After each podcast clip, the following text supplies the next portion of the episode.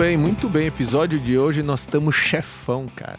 É like a virgin? Não é like a boss. Ah! É, meu, nossa, e você sabe que esses caras aqui são um dos podcasts mais ouvidos do Brasil, não sei São se mesmo. sabe. É. Eu sou ouvinte né? assíduo dos caras. Pois é, animal. Você sabe que o meu podcast com eles bombou, né? Foi o mais ouvido de todos os tempos?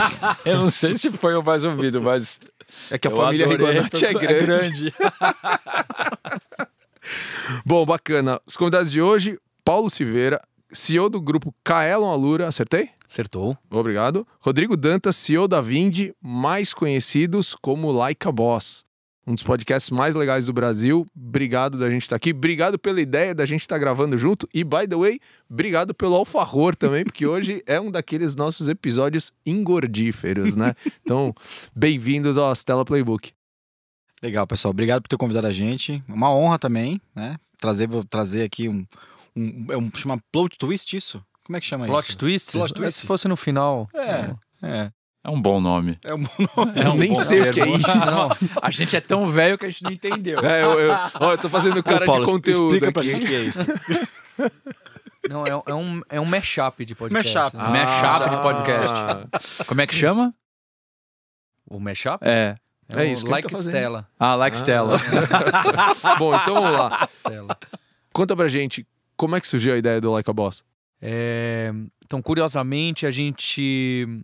Eu, eu criei um podcast de tecnologia que chama hipsters.tech, que é bem focado em pessoal que trabalha com código, design. E um belo dia eu falei, poxa, deixa eu conversar com o pessoal que é CTO de startups da, da modinha, então, com o pessoal da Get Ninjas, da Elo7, do Nubank. E aí, algumas vezes, como o Rodrigo Dantas tem um conhecimento maior com investidores, empreendedores, negócio de Lean Startup e essas outras coisas da moda, Uhum. eu comecei a chamá-lo e falar, poxa, grava esse episódio comigo, porque acho que a gente vai falar mais de produto e negócio do que de tecnologia. Ah, tá bom. E a gente foi gravando alguns episódios dentro desse podcast que já tem três anos, tá no episódio 150, né? O hipsters.tech. Aí a gente sentou e falou, poxa, tá tendo uma audiência diferente e legal para falar sobre round de investimento, de dores de crescimento, de produto, como você tomou essa decisão, como você tomou aquela. Poxa, vamos fazer um spin-off? Então surgiu, na verdade, de um spin-off de alguns episódios que a gente gravava junto com o Rodrigo Dantas, eu. E a gente falou, poxa, vamos, acho que dá para fazer alguma coisa para esse público que é chefe ou quer um dia ser chefe. E daí vem essa piadinha, trocadilho, porque parece que para ser podcast tem que ter alguma piadinha, né? Senão não, não dá certo. Então, por isso que a gente não tá dando certo. Não, o Playbook já, já é um nome bem bacana. Mas é sério. É, pode ser, é. Tanto que a gente faz dessa maneira escrachada. Então, em boss, tem essa ideia de chefão, de chefona. Street Fighter, né? E a gente coloca esse background de música do Street Fighter, que também pega um pouco o pessoal da geração que tá caindo nessa posição de liderança, ou querendo estar na posição de liderança. Acho que a faixa etária. E, e também é meio universal, certo? Essa brincadeira de boss, videogame, etc. Mas a ideia era pegar um público mais jovem, mais empreendedor ou, ou- ou um, ou um público que está em grandes empresas? Se fosse pensar o nosso sonho de consumo, que é quem a gente quer atacar, para Aham. ser potenciais clientes num funil longuíssimo de conversão. Às né? vezes Enterprise, às vezes, né? É. Funil Enterprise. Eu trabalho com educação, que o funil é longuíssimo. E, e- e o Dantas, que é uma fintech de meio de pagamento, que para alguém substituir um meio de pagamento por outro, é mais longo ainda. Então, pensando nisso, a gente queria tomadores e tomadoras de decisão que estivessem próximos desse mundo de empreendedorismo, da moda, que pudessem influenciar até indicar o podcast para outros. Então, realmente, o público seria mais velho do que a gente tem e com poder de decisão, ou querendo ter um poder de decisão maior, não necessariamente. E vocês começaram a, tentar medir a atribuição disso no funil de- das empresas de vocês? Bem pouco, né? Bem pouco. No Qua- começo foi bem pouco, né? Qualitativamente. Qualitativamente. É. Tá. A gente tinha muito awareness do, do convidado. O convidado fala: Meu, eu, não- eu tô recebendo aqui mensagens Ah. que eu não imaginava. Tem 150 mensagens me, É me igual parabenizando. O convidado às vezes não, não tinha esse impacto e a gente também não. Né? Mas esse é o desafio do podcast, né? Muita gente procura a gente, fala, ah, eu também penso em fazer, tal, tal, e, e- e sempre tem a questão do funil de vendas eh, envolvida tal, mas o podcast, eu acho que de um lado ele é legal, mas ele, ele é um meio. No mundo digital, talvez ele seja a coisa mais offline, né? Porque a atribuição Sim. ela é difícil, o analytics é difícil, né? Comparado com outras plataformas, assim. É, é, acho que tem um. Na real, pra gente, assim, até acho que é uma coisa legal, porque é, a gente não, não, não precisa ficar lidando com uma administração muito grande disso ao longo do tempo, né? Ah, mas ao mesmo tempo os feedbacks são, são feedbacks do, do mundo físico, né? A gente recebe às vezes um e-mail, alguma coisa, mas o grosso é. na Campus Party agora, né? A gente acabou um, um painel e a gente desceu do palco e veio um monte de gente falando, pô, eu escuto Like a Boss, a gente tá, até assusta um pouco, né? O Paulo já tem um pouco mais de, de público tech, então ele vai nesses eventos de tecnologia, o pessoal já escuta o hipsters muito, há muito tempo, né? Os caras já Você pode um- dividir a audiência do Like a Boss com a gente? Quantos- Quantos a, downloads? gente tom- a gente tomou um susto nessa temporada, a última, né? É, acho que por causa do destaque que, o- que a Apple acabou dando aí meio de sorte, é, a gente tem episódio que passou dos 60 mil downloads, que é um Uau. número bem alto podcast no Brasil. É não muito sei, eu legal, não sei hein? qual que é o top, quem é o top é o, Ner- o Nerdcast, talvez, né? Ah, É mas a gente tá falando de É, casa de milhão. é, aí, é um- é. aí, se a gente colocar esses de comédia de, e de mundo pop, a, a disputa fica um pouco um- um- bem, bem distante. Claro. né? Muito legal. 60 mil a gente pra chuchu. É, é um, é um show de rock. é um show, É um de, show rock. de rock, né, cara? Dá, dá aqui no Morumbi. É, de banda boa, hein?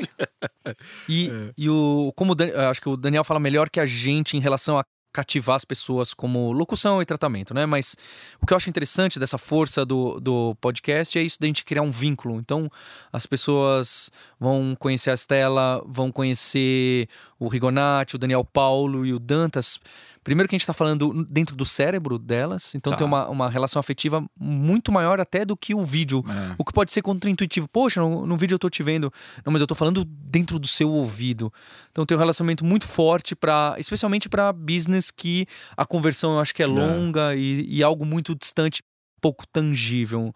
Então me parece uma mídia pra gente tem tem dado muito certo mesmo sem eu conseguir te provar com números ou conversões. É, E você acha que esse resultado ele, ele vem da desse espaço tá nascendo ainda de não ter muita competição, porque a gente também se pergunta isso, né? Às vezes a gente acha que o, o nosso impacto é bem menor do que o de vocês, mas mesmo assim a gente já fica um pouquinho impressionado com, com o impacto e a gente se pergunta se não é a falta de opções ainda é, que, que permite esse branding tão grande com, com, com o nosso podcast e o podcast de vocês. Vocês, vocês veem dessa maneira? Eu vejo exatamente dessa maneira. Eu acho que o timing do playbook do Like a Boss foi, Foi certo, né? perfeito. Então, Tá.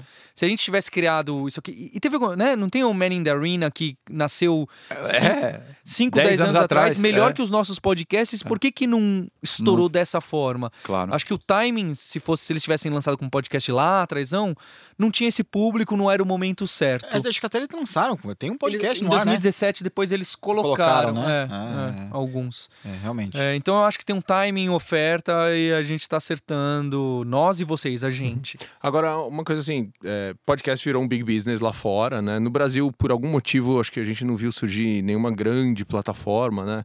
É, é, pelo menos do ponto de vista de, de investimento e de, e, e de captação e tudo mais. Mas assim, o fenômeno que aconteceu com a Gimlet Media e o que a gente andou vendo lá fora. É, primeira pergunta, por que, que vocês acham que no Brasil esse fenômeno ah, que hoje, né, Estados Unidos a gente tem um, número aí de alguma coisa entre 25 e 30% da população ouvem podcast. Por que, que vocês acham que no Brasil a gente está tão para trás, assim, em termos de, de adoção e, e mesmo de empreendedores eh, tentando montar uma network aí nesse estilo da Gimlet? Eu acho que é um movimento natural do Brasil mesmo sempre consumir uma, uma coisa mais tardia do que mercados mais maduros, assim.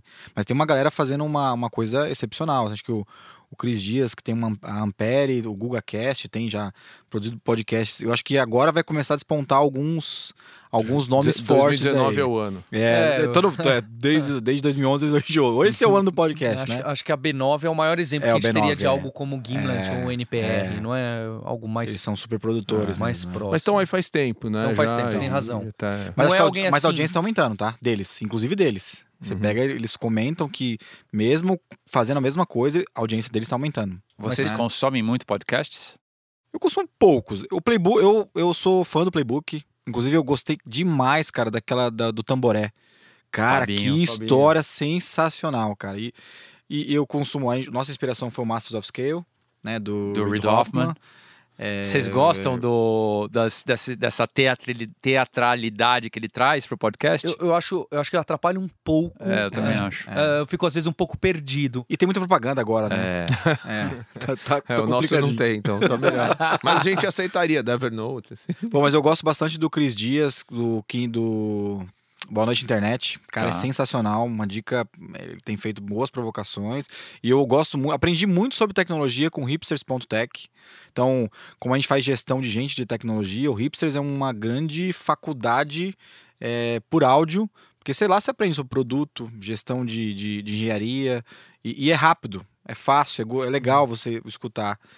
E deixa eu ver qual que é o outro, não sei qual que é o outro. Eu, B9, eu escutei bastante B9 lá atrás, Tá. mas esses são os que eu consumo hoje, assim. Que é uma legal. coisa que eu não sei. é, eu, eu, tenho, eu tenho aumentado muito o meu consumo de podcasts brasileiros e europeus ou asiáticos, até em detrimento dos americanos. Assim, não sei se vocês têm vivido a mesma coisa, é uma coisa muito pessoal, assim.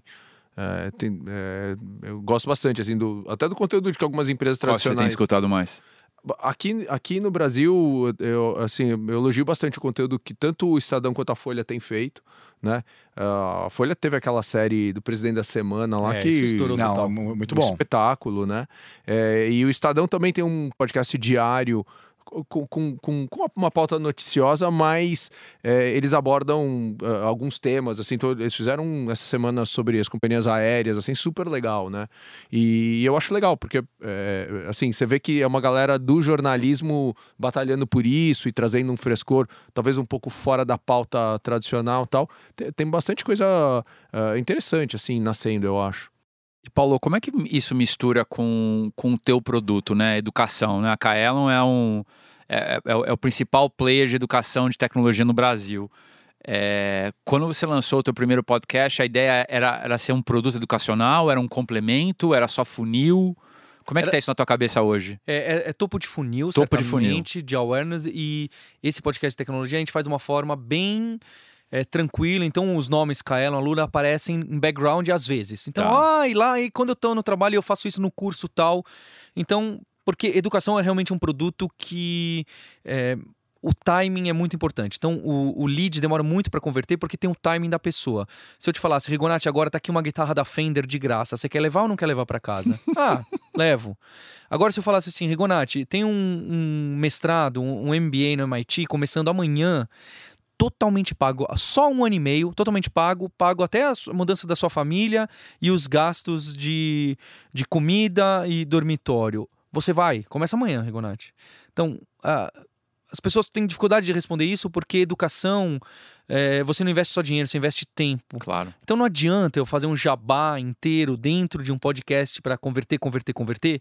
Inclusive Facebook e Instagram para mim eh, são péssimos para converter, é muito topo de funil, diferente de alguém buscando diretamente no Google É. por curso de alguma coisa que eu tenho é totalmente acionável. Ou seja, SEO para você ainda é a principal fonte. É, se- é, ah, sem dúvida. Porque o cara visita 100 mil vezes durante seis meses até falar: pronto, agora eu estou pronto para estudar.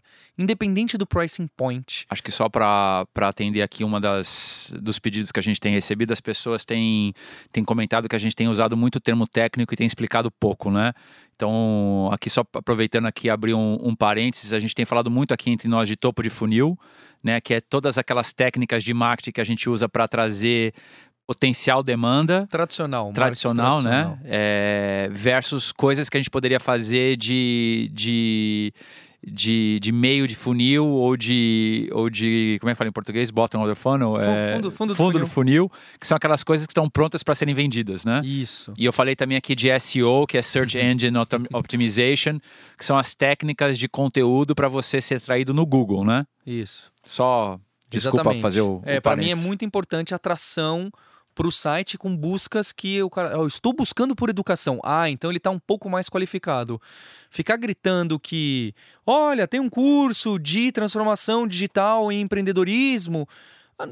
Não sei se eu estou no momento certo. É muito é diferente de um tênis. Olha, um tênis pode ser que Claro. um tênis é muito mais fácil de você gerar, ah, naquele momento, posso comprar e se eu me arrepender, eu só, entre aspas, perdi dinheiro. Educação você tem muito a perder se você escolher o lugar errado e o momento errado. Já no Like a Boss tenta ser um pouco. O Like a Boss foi pensado sim nesse no funil.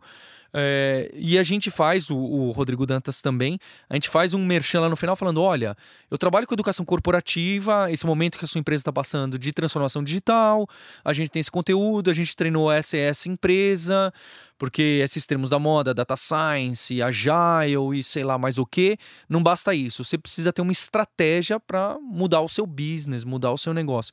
Então, para o Like a Boss, assim como para mim, é muito interessante. Pouco me importa o tamanho da audiência, do playbook, porque é um pessoal muito qualificado, tomador de decisão que está passando pelas dores de eu tenho um business aqui que eu não sei para onde vai, não sei direito quem são meus concorrentes, porque no mundo VUCA, né? De incerteza, Sim. instabilidade, você não sabe quem está te atacando, quando vai te atacar, você não sabe mais exatamente o que o seu usuário quer. Então a gente tenta trazer um produto para para isso. Então, para mim, esse público é hoje, né? O meu benchmark lá de fora, Plural Site, você vai ver, é uma ferramenta de educação, de tecnologia que, de acordo com o último call, 93% é B2B. Já pensou isso? Doido, hein? É, é. 93% B2B, uma coisa de ensinar programação, design, data science, é, é um produto corporativo. É, é dentro Sendo... da empresa, né? Ah. E, e uma coisa, curiosidade, quais foram os principais aprendizados que vocês dois absorveram de tantos episódios de Like a Boss? Pô, ótima pergunta, Edson. A gente fez o, Like a Boss e a gente até se, se policia um pouco para não fazer tanto jabá, né? A gente fala, puta, Paulo, será que a gente fez muito jabá para não ficar um negócio muito vendedorzão? Mas aí, acho que do terceiro ou quarto episódio, a gente começou a tomar uns sustos, assim. Acho que com o do Vélez também, a gente tomou o primeiro episódio, de quão, quão bom, quão bons eram os entrevistados. E a gente sempre saía assim meio chocado. A gente saiu umas 5, 6 vezes chocado assim com a conversa que a gente teve um pouquinho antes do, da gravação e um pouquinho depois, porque a gente sempre aproveita um, um papo também.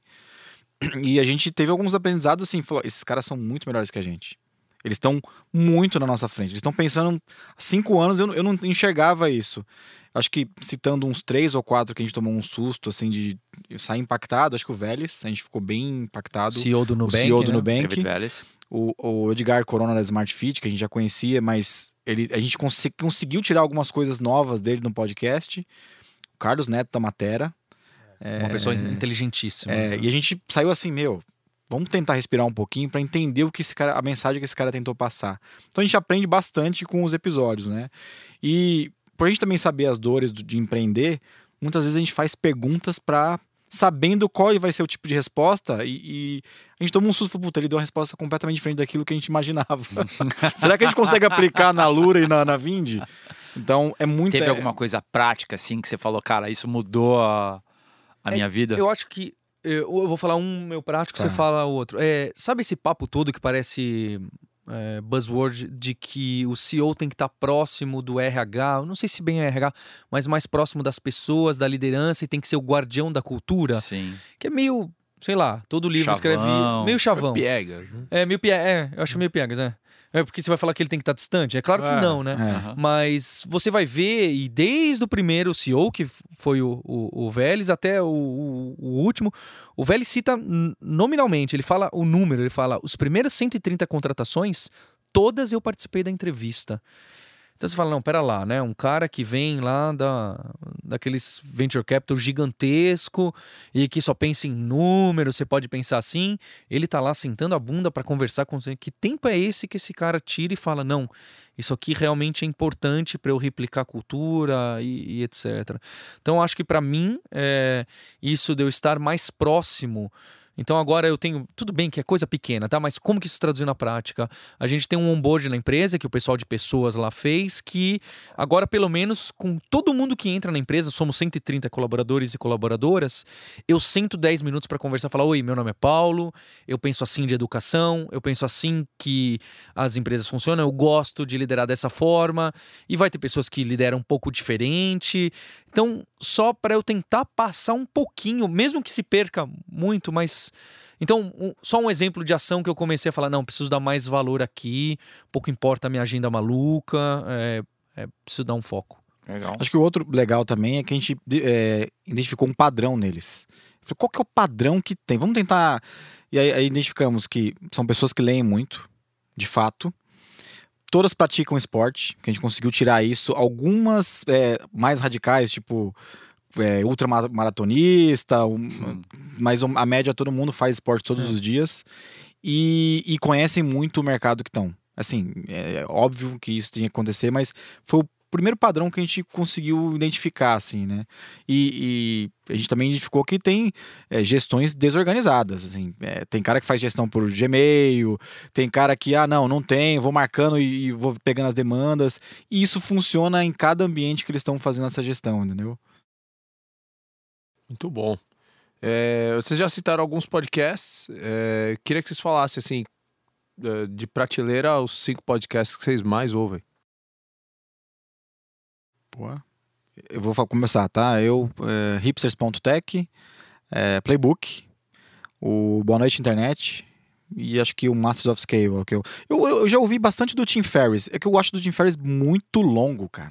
É uma hora e trinta, uma hora. Putz, mas, mas eu já é ouvi tem bastante. episódios Não, incríveis, tem, cara. né? Putz, e assim, aquilo é uma biblioteca mesmo pra É. gente aprender e tal, né? Mas acho que são esses quatro que eu tenho ouvido. E você, Paulo? É, bem, eu ouço curiosamente pouco podcast por um motivo peculiar, que eu moro a dois quarteirões de casa. Então eu escuto quando tô. Não, você, você trabalha a dois quartões de casa. Perdão. Então eu escuto. Eu falei, moro? Você falou. E é meio que. Esse é, esse é um deslize que é meio que verdade. Então eu Você trabalho. mora no trabalho. Eu né? moro no trabalho. É, não- tomara que a família não ouça. É, então eu trabalho a dois quarteirões de casa, o que me atrapalha um pouco para quando escutar. Então eu realmente priorizo. Eu acho que aqui no Brasil, lá fora também, né? Aqui no Brasil a gente tem essa tradição que a gente pegou lá do podcast, lá do Jovem Nerd, que podcasts tem que ter duas horas. Eu acho isso um absurdo. É, Ainda mais esses nossos de negócio, pílula de conhecimento e tudo mais. Então, é, eu gosto muito do, do formato de vocês e até do Like a Boss, que é menor que o do, do Hipsters, né? Sim. Então, eu acho que os cinco, os cinco últimos podcasts que eu vi foi o CBN Professional, que eu acho que tem, especialmente quando é um entrevistado, eu gosto mais. É, eu vi os últimos muito recentes do Playbook, eu vi alguns Masters of Scale, eu vi alguns do Tim Ferriss, é a mesma coisa que você? Não combinamos, hein? e, e o do Reply All do Gimlet, que Legal. é meio E aleatório. fora, e fora o mundo dos negócios? O que, que vocês ouvem? Ou não ouvem? Putz, eu, eu, eu ouço um que é. Eu tenho mais amigos que. Tenho mais discos do que amigos. é. É muito bom pra quem gosta de música. E de vez em quando, assim, eu tô na academia, puta, vou, vou, vou ouvir hoje o que tem de bom. Eles são muito bons. A dupla lá é muito boa. Cara. Você toca também, né? Toco. O que, que você toco, toca? Toco guitarra. É. Tá, tô meio enferrujado, viu, Edson, mas É? eu toco. Se pegar uma guitarra, eu sai alguma coisa. Sabe? vamos fazer, vamos- a gente vai fazer aqui. Vamos terminar de gravar, vamos pegar umas guitarras aqui. Vamos, né? Aí que a audiência vai cair. É, aí lascou a audiência. e vo- vocês ouv- ouvem o quê, assim? Vocês se inspiraram em alguma coisa pra fazer o, o playbook, né? Da onde veio a ideia do playbook, Daniel? Ah, é, ah, de lugar nenhum. Vamos fazer um, dois, três e feito. Assim, é, acho que de ouvir mesmo, de, de ver. Eu, eu acho que no nosso caso, assim, tem uma coisa. O, o venture capital é, é uma indústria que acho que tá, tá, tá querendo ir pro um prime time na mídia agora, né? A gente vê o interesse muito maior dos veículos e tudo mais, talvez pelo, pelas somas, tal, mas é, há, há dois anos atrás é, a, gente já percebia isso e a Stella já faz isso há 10 anos, no sentido de ela tentar colocar os temas que ela acredita que são relevantes é, em canais próprios, né? Então tinha um blog lá atrás que eh, foi bastante popular. Isso migrou para o Medium. Hoje é, é um, é, um, é um volume bastante impressionante, assim, o- o- a nossa audiência no Medium. E o podcast é um complemento disso, né? Então, eh, da gente conseguir falar dos temas ah, dos empreendedores e principalmente dos investidores, que, que é um assunto totalmente inexplorado né, na mídia, e de, de a gente trazer esse espaço, né? Então, eh, acho que veio um pouquinho do DNA da Stella eh, e dessa necessidade do Venture Capital precisar colocar sua própria pauta, porque o tempo que a gente demorava lá vendendo uma pauta, tentando convencer editor aqui ou ali de que era legal, a gente foi lá e fez o nosso e, pô, a gente é bem grato, é, mas acho que vem daí. É, é, eu, eu gosto muito desse raciocínio, porque eu gosto dessa analogia com blog. Eu lembro, uh, lá na empresa que é de tecnologia, em 2006 a gente lançou o nosso blog com conteúdo de tecnologia. Ninguém tinha. Era, fomos uma das primeiras empresas brasileiras a falar sobre código e desenvolvimento Sim, em blog. tá. Hoje em dia, toda santa empresa tem que ter o seu blog de tecnologia. E três anos atrás, quando a gente pegou podcast de tecnologia, ninguém. Algumas tinham, né? tá? Tô exagerando, né? O pessoal da Lambda, bem, tem um monte, um monte de gente. É, mas não tinha. Então, acho que esse esse é um acerto de vocês que faz todo sentido, né? O Rigonati que sempre escreveu do empreendedorismo, da jornada, o livro, o blog, o Medium. Esse é o, o próximo passo e, como vocês já colocaram no começo, um pouco, um pouco inexplorado, então tem uma, uma chance grande. Não sai aquele artigo no New York Times falando. Ah, o. Não foi no New York Times. Falando o podcast é a primeira grande arte do século XXI. É a primeira forma de arte do Ah, século verdade. Eu XXI. sou um artista agora. É. E uma coisa legal que pouca gente sabe é que quem publicou o único livro das telas foi a Casa do Saber, que é da Kaelon. Perdão, caso do código. Se a casa, Casa do do Saber fosse Código, minha, eu desculpa. tava melhor ainda. Opa, mas, mas nós vamos mandar a fatura lá pra Casa do Saber. meu. É. Citou aqui, é É. Ah, é nóis.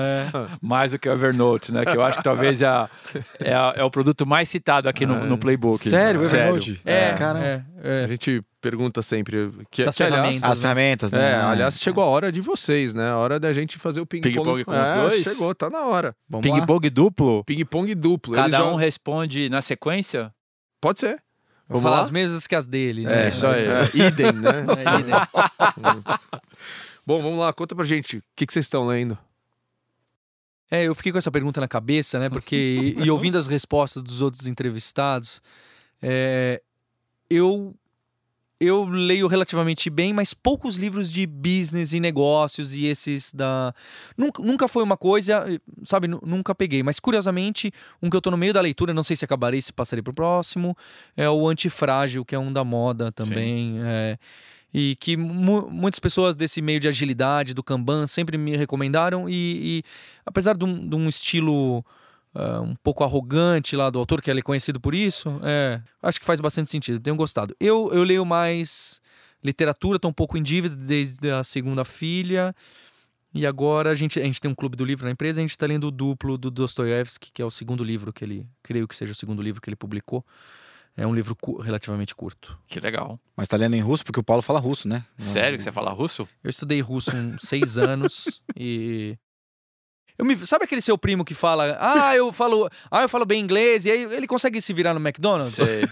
esse, é, esse é o russo. As, as três vezes que eu fui pra Rússia, eu me virei. Você pediu o bem. McDonald's. É. Pediu uma vodka. Pediu uma vodka no McDonald's. pessoal. E você? Bom, eu, eu assim, eu não sou muito é, ordenado pra leitura. Eu fui agora pra Serra da Mantiqueira, acabei comprando um livro lá chamado Mantiqueira, um livro grande, capa dura, e eu tô lendo esse livro, como que é a história da Serra da Mantiqueira, bem legal. Mas eu, eu leio muito blog, assim, eu sou, eu sou um leitor assíduo de newsletter. É, Qual que é o teu must? Cara, eu, eu, eu gosto bastante do The Information. Inclusive, eu Ah. fiz assinatura do The Information por conta da newsletter. É, é o meu, a minha leitura diária hoje é o The Information. E eu comprei a assinatura semana passada da- do Pando. Sim. Vocês conhecem Pando o Pando. dele, é, dele. cara, é animal, animal mesmo. É 10 A dólares. Sara é a Sara. É. E tem me, tem me servido como literatura. Quem influenciou vocês? Na vida, nos negócios? Ah, Bem, eu, eu, eu tava pensando nisso também, né, com os entrevistados daqui, né? Muitos exemplos, e até queria colocar como recado isso. Ah, qualquer um pode empreender, qualquer um consegue empreender, e não sei o quê. E eu acho que isso não é bem assim. Se for pegar a maioria das histórias que passaram aqui no Playbook, é que a gente não pergunta isso no Like a Boss, então eu não sei dizer. Mas muitos eram pai empreendedor, mãe empreendedora, ou vieram daquelas escolas de elite, ou já tinham contato. Ah, não, porque quando eu tava lá na Goldman Sachs, né, alguma coisa assim. Então já tinha uma ligação meio umbilical com o empreendedorismo. Então, eu acho que eu acabo vendendo aquele peixe que eu acho que a gente não deveria vender, que eu sou filho de professor e assistente social, né? Que são as pessoas que, para educação, que me falaram: Poxa, a educação é muito legal, eu queria ser. Eu fiz mestrado, né? Graduação e mestrado na USP em computação, queria ser professor. Eu não ia conseguir chegar nesse nível, mas tudo bem. É, então eu queria trabalhar com educação e com pessoas e com comunidade. Então, sem dúvida, os meus pais, o meu pai foi padre da Igreja Católica, então tem esse negócio de comunicador e, e de abraçar as pessoas. Então, certamente isso influenciou muito.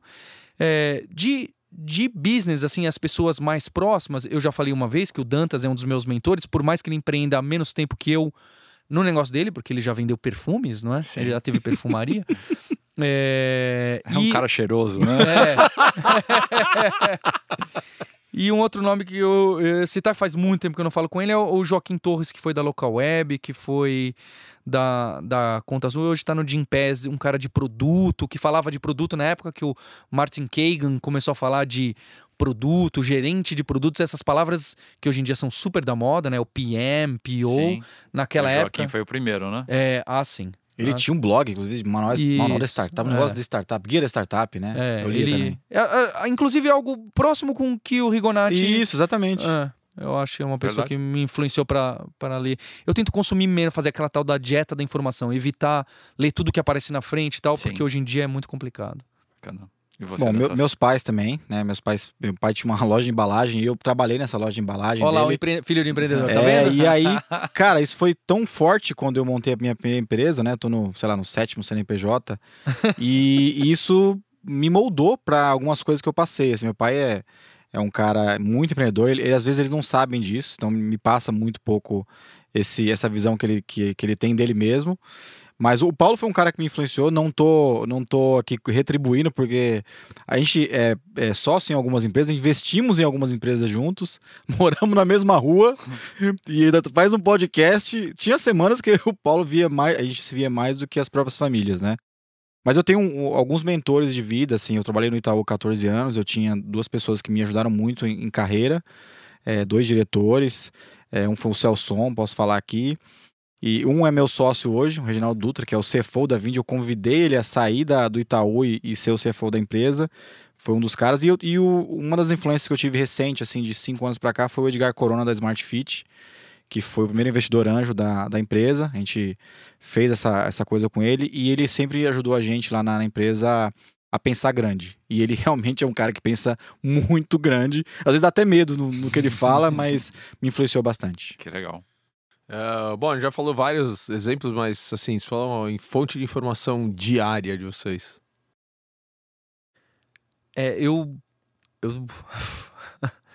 É, eu consumo basicamente uma única newsletter, porque é de EdTech, que chama EdSurge. É incrível. é, que tem um- o site deles é muito forte, então quando sai o M&A, quando tem o evento ali da das, da Arizona South University, Arizona State University, é eles que colocam tudo online e vem bem curado. Então essa é a única newsletter que eu acompanho. O resto eu tudo espero que se é importante, relevante o suficiente, alguém vai me enfiar a goela abaixo isso. e normalmente eles, os links co- costumam aparecer duas vezes, não é? Aparece um no WhatsApp e outro alguém te num, num direct message do Twitter. Então eu realmente hoje em dia tenho tentado evitar esse consumo frenético de informação. Não critico quem faça, eu não consigo lidar. Eu, eu me lido, lido mal com isso. E você? A minha é o The Information e o Tá bom. Pando. Tem sido diário pra mim. Qual outro? A The Information e o Pando. Pando. É. Tá bom. Ritual de trabalho. Eu nunca tive ritual de trabalho antigamente e sempre era orgulhoso de dormir às quatro da manhã e ficar programando até às três e meia, e levantar às onze, falar, olha como eu sou bom, etc. Hoje Até que eu- ter filho. Ah, exa- exatamente. Eu, eu achava que era mentira, mas é exatamente, não é? E pra mim isso foi excelente para dar ritmo e ter uma rotina. Então, hoje eu sempre acordo muito cedo, vai, 6h50 e levo a filha pra escola e tem a pequena e depois eh, o exercício físico varia do dia se é bem cedinho ou bem no final da tarde.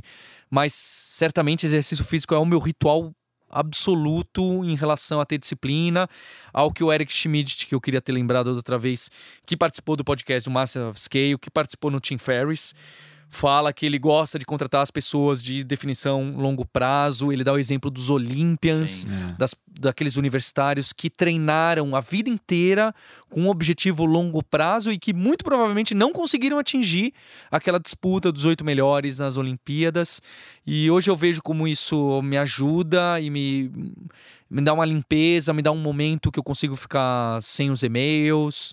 É, E aí depois a minha rotina não é tão estruturada dentro do trabalho. É muita reunião fora do, do trabalho, é muita. Deixa eu testar essa ideia. Às vezes eu me envolvo mais em operação do que deveria, como desde gravação do podcast, que essa eu acho que eu deveria. Mas tem outras coisas que eu me envolvo na operação do marketing da comunidade que já me criticaram direto ou indiretamente que eu já deveria estar um pouquinho longe. E você? Bom, meu ritual de trabalho é tentar recusar o máximo de reunião possível. É, esse é um exercício difícil de fazer às vezes. Muita gente pede ajuda e a gente tem esse lado empreendedor, às vezes, que é, putz, vamos conversar que empreendedor é meio apaixonado por empreendedor, né?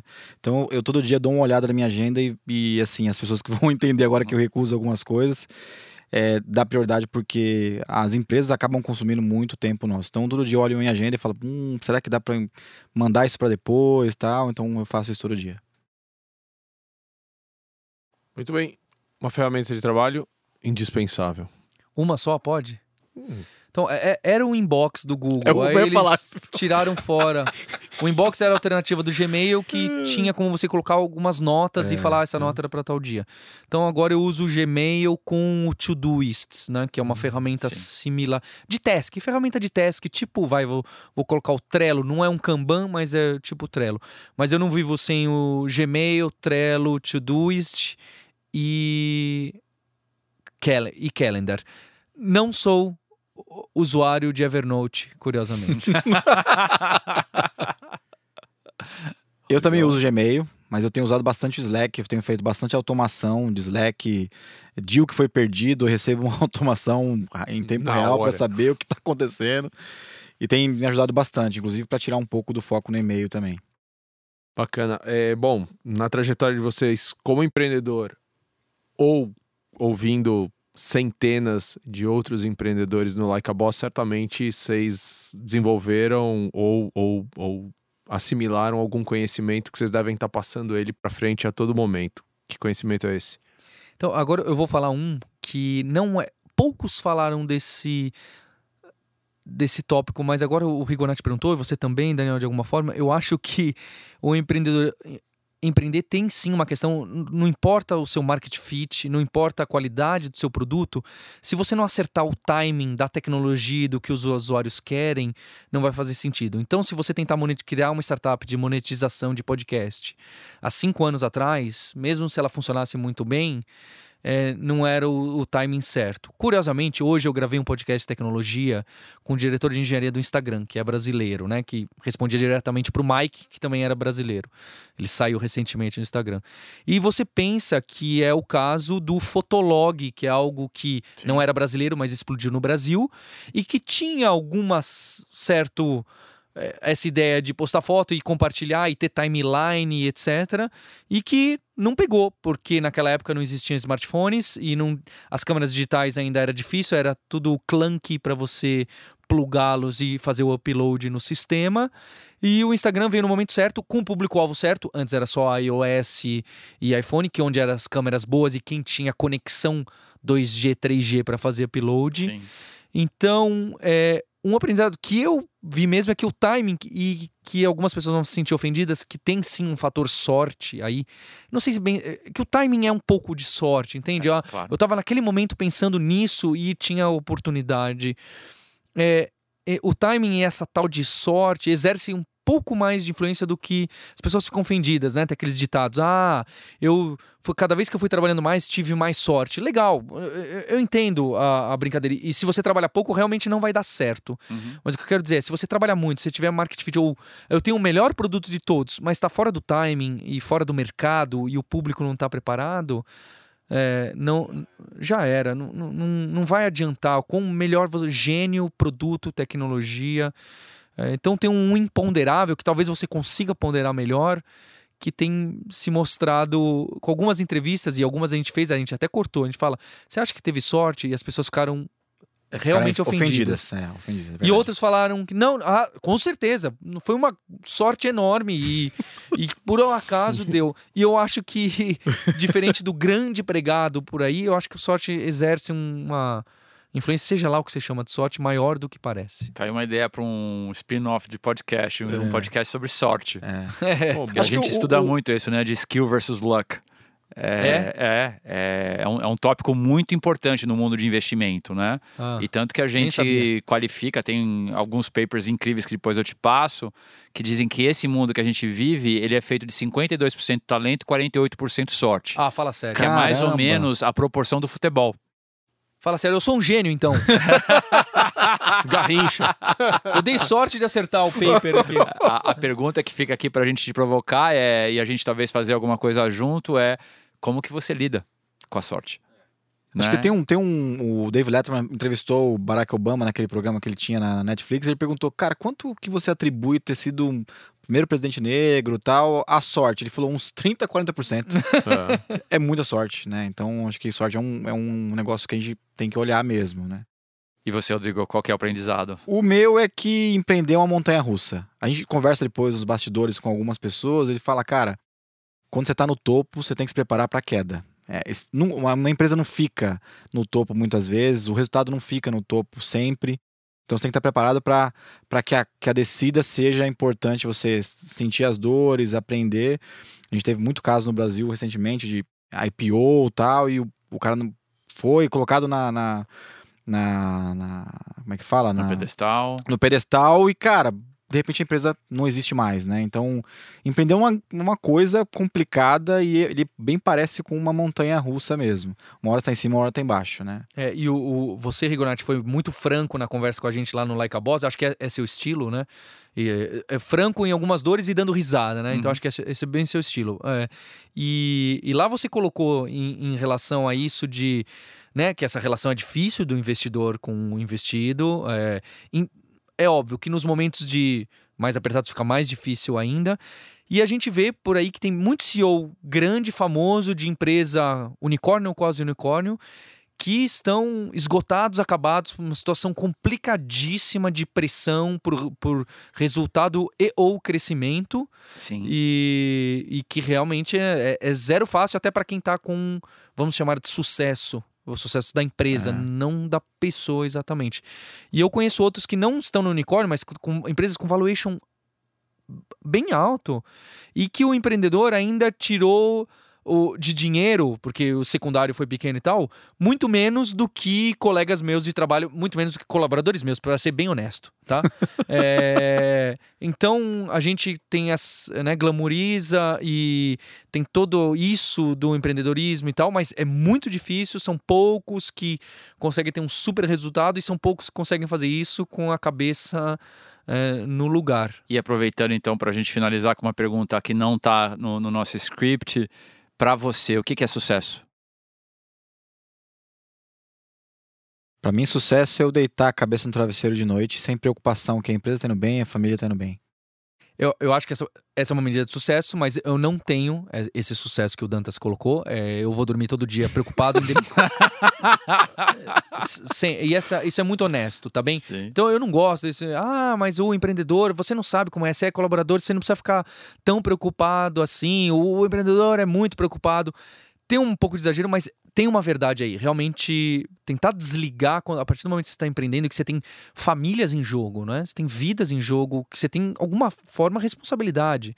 É, e você tem disputas entre pessoas, você tem, é, você tem embates que você precisa mexer um monte de coisa que aquilo vai te consumindo e fica em background o tempo inteiro aquilo vai surgir na sua cabeça. Eu não consegui é, separar isso muito bem nesses 15 anos que eu tô com a, com a empresa. É, não me parece a curto prazo eu conseguir, certamente é um objetivo. Mas para mim, o meu sucesso que eu tenho, que é um, um objetivo de sucesso, é eu realmente estar tá empolgado e divertido com o que eu faço. E isso, para mim, eu tenho muito é, em grande parte do ano inteiro. É muito legal o que eu faço. é, lidar com educação é. Educação e saúde é, é muito fácil você ter essa satisfação, né? Claro. Porque você vê as pessoas O melhorarem. impacto é, é natural e rápido, É. né? As, as pessoas saem agradecidas, às vezes até exagerado, né? Ah, graças a vocês tem um- uns exageros. Uhum. Mas você vê que você tem o- Claro, o, impacto é muito tá lá. O impacto é, é, é muito visível. É. Então isso é muito legal de ver. O podcast é uma coisa muito visível. Falar, ó, Daniel, eu vi você. Sabe, é a mesma coisa. É, é um trabalho que você vê ah, o retorno muito rápido, né? O Dantas que trabalha totalmente B2B e tal, deve ser mais difícil um usuário falar: Nossa, Dantas, olha só, eu usei o meio de pagamento, que legal. Não, é, é menos. Agora, poxa, eu aprendi lá, ir lá na empresa e consegui emprego e fui trabalhar nos Estados Unidos. Poxa, é, é uma satisfação muito grande. Animal. Animal, muito bom, muito bom. Você ouviu o único episódio do Play Boss ou do Like a Book. Isso, mashup. Mas tem um monte de episódio lá do Playbook em todas as plataformas. É só procurar a Stella Playbook. Obrigado pela sua audiência e até a próxima.